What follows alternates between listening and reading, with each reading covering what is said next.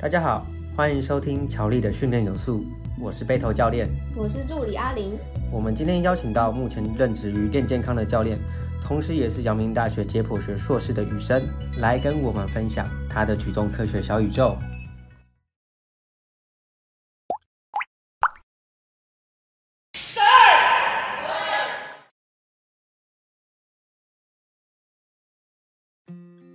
大家好，我是林雨生。那我是在练健康工作的激励教练。那我自己现在是一个素人举重运动员，我参加的举重量级是七十三公斤级。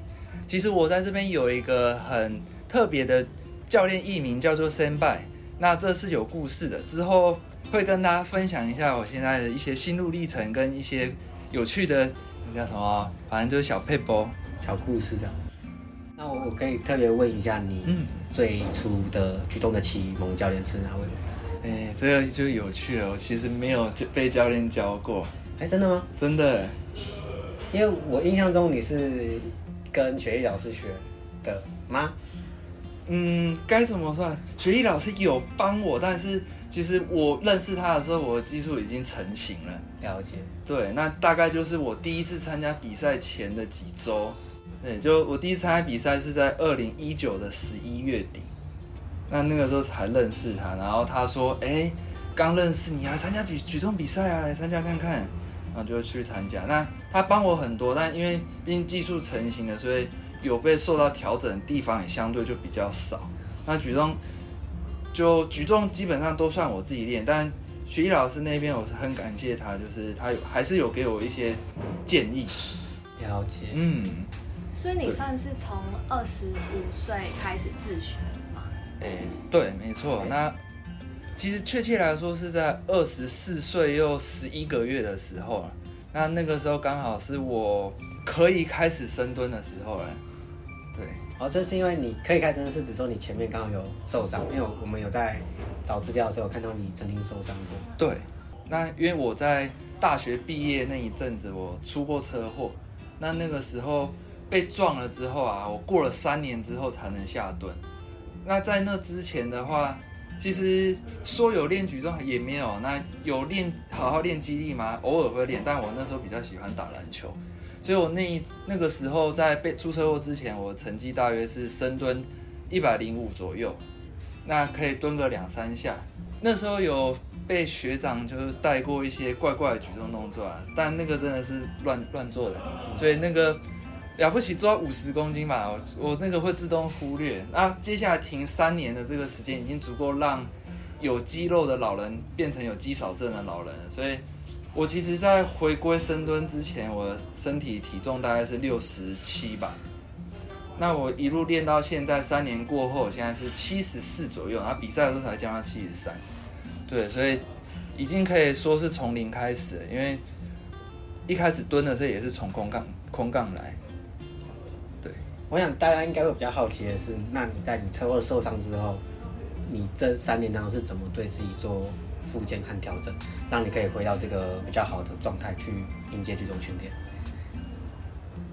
因为刚出车祸的时候，总是会想说，我能不要开刀就不开刀。所以那一个时候啊，我曾经去找过物理治疗，那也做了大概七个月吧，快八个月。那这个当然是物理治疗是很专业，只不过我这个问题还算蛮特别的，因为我伤到的是膝盖里面的复合结构，那当然就不会只有一种组织，那这样子在做各种理学检查的时候，它会有各式各样的阳性反应，但是不一定都是正确的，对，所以说在这个一来一往的过程当中，我这七八个月啊，就其实我的进展是完全零，我受伤只有越来越严重。发炎啊，积水什么都还是一直在变严重，然后让我越来越痛。所以后来我跟物理治疗师详谈之后，我还是去了大医院，然后排大概两个多月的 MRI，我才照到。然后接下来再过十五天之后，我就做手术了。所以大概从就是刚出车祸是大概七月吧，我到了二零一七年的前几个月，我才开始做手术。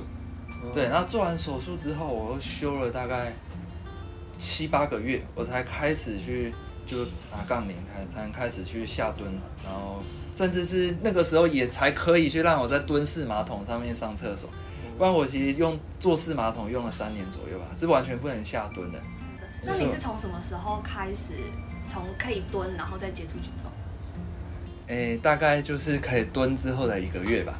那那个时候怎么会想说要接触举重？因为看到一些举重运动员的影片，觉得很帅。比赛的画面呢、我才开始觉得哇，举重好帅！而且我在健身房练到最后，我应该会是什么样子？因为大家总是会想要往上爬嘛。那看到说，诶，大家都一样在做杠铃的健身啊。有些人是深蹲，然后有些人觉得做卧推，一辈子做这些就够。但我自己会觉得说，如果这些动作都有分 level 的话，我应该会想要到最高的状态。那就是我后来就选择说，那我一定要练举重，我喜欢这个东西，而且我。蛮喜欢那种把一个东西给快速的带到头顶上那种很帅气的感觉。对，那那个时候启蒙我的举重运动员是一个叫陆勇的选手。对，他是我觉得最帅、最强大的一个人。对，然后后来当然吕小军、廖辉，然后还有俄罗斯那种 Dmitry Klokov 一些人，他们都扮演蛮重要的角色，因为他们是让整个举重变红的几个人呢。对，然后也就差不多，应该所有人都是看他们才才开始喜欢举重。那因为你是自学的嘛，嗯，那个时候是怎么自学？就是你有看那些人的影片，然后就模仿吗？当然会有一部分是这样，但我个人的话，模仿有时候我会怕模仿也会做错嘛，所以我会去买一些书来看。那这个时候读书时在读的那些专业就派上用场了，因为刚好自己是学解剖的。然后学校里面又是医学大学，所以一定会有很多动作检测啊，或是一些更精密的一些东西能去让我用。但当然我不一定有用那些东西，但是我在这上面得到很多知识，让我可以去揣摩出那些动作。然后我后来就慢慢成型我的技术。所以你在自己在学举重，或者是你在为别人做教学举重这个动作的时候，你是以解剖学或跟动态力学去做依据的吗？是。那你觉得这个东西是确实可以帮助一个人学习举重，或者是对于举重的结构比较理解的？对，这个一定会。所以我在这边，我的教学法通常都是会让所有的学员知道一些基础的科学，因为毕竟举重的技术啊，可能在五十年前跟现在是不一样的，但是我们的基础科学在四五百年前到现在都是一样的。毕竟地球它还是这样子转，所以这个不会变。所以我在这边的想法就是，我们只要了解一些基础科学，我们要去解构动作，那就会变得比较简单。然后这时候再搭配一些人体生理啊跟生物相关的东西，我们就可以把这件事情给简化，然后去做出一个大家都能做到的一个模板。简单说就是你在尝试着将举重训练科学化的一个过程，嗯、那它是需要呃运动力学和解剖学等等的。哎，还有包含生理学和心理学等等的因素，它会相对更完整的一点，它会形成一个更完整的系统。没错，没错。对，那其实这个也不是我首创啊，因为基本上我在看那些书籍啊，就有些是从大陆来的书，然后有些是从那个俄罗斯那边被美国人偷偷翻译过去的，我在我都有去读。其实他们已经都在这样子做，那我相信台湾也有啊，然后大陆也有。那只不过就是因为。毕竟，他举重在台湾算是一个大众比较难去接触到的东西，尤其是在小时候的培养，那都只有一部分的运动员才可以被选进去，或是才可以去参加。那我是到后来才喜欢这项运动。那我如果要学的话，那对一般人来说是不得其门而入，所以我也只能去选择这种方式。而且在我比较在学校的时候，我是没有钱、没有资源去找教练，所以我才。这对一般人来说应该算是铤而走险呐，但对我来说就是一个尝试。那你觉得在现在在产业内，相对呃有在朝这个方向发展的伙伴们有哪些？我觉得其实，我觉得乔力就是其中一个，就是你们。嗯。对，因为平常跟你聊天，或是刚刚跟你聊天，我也知道说，就是哎，我们在知识上面其实都有很多共同，就是你在基础的。那些学科上面也都有一定的造诣，所以你在教学上你也都能用到这些东西在教。那当然也，我们这边也是有一些场租教练在教举重，他们是完全是靠感觉的。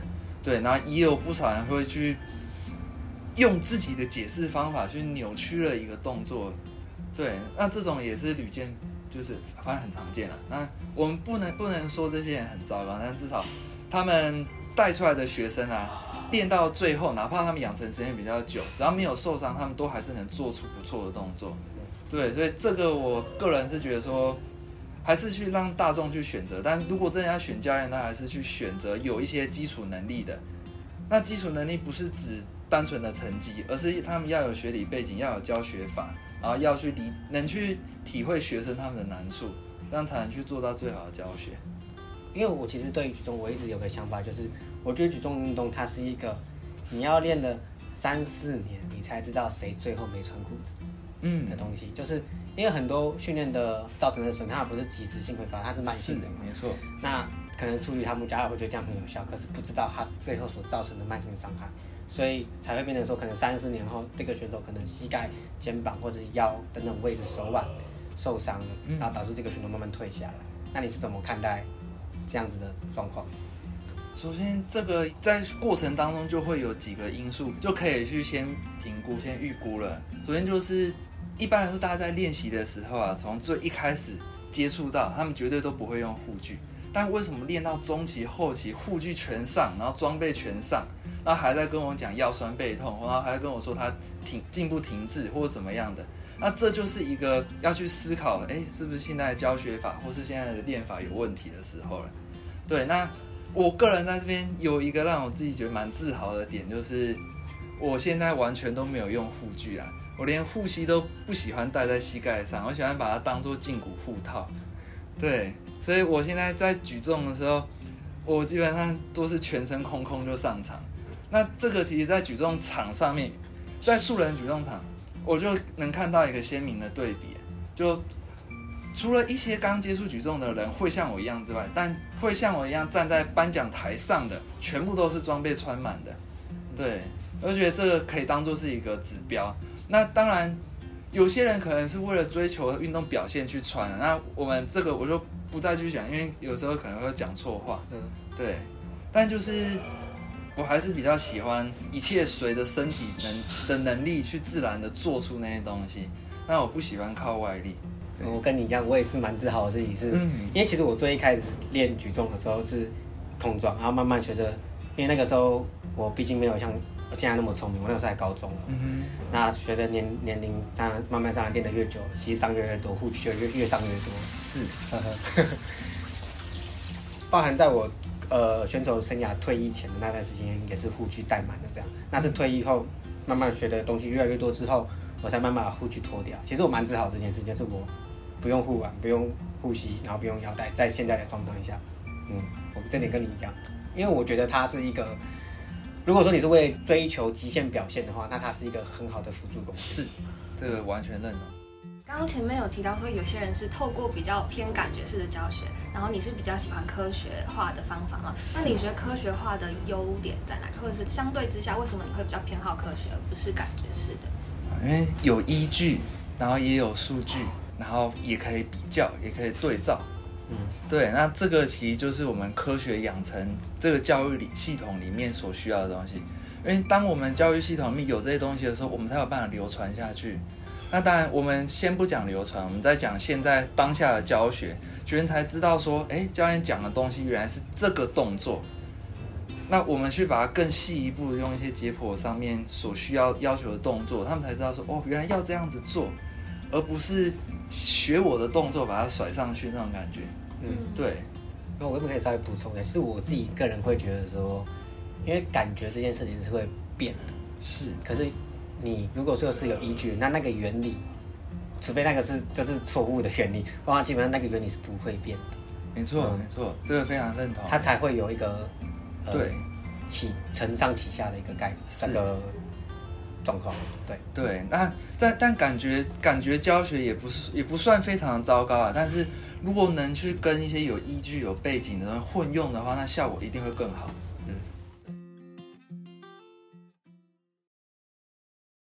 三月十四号，三剑客永和店有举重课表规划研习，由我主讲，带大家从无到有认识项目，了解训练目的。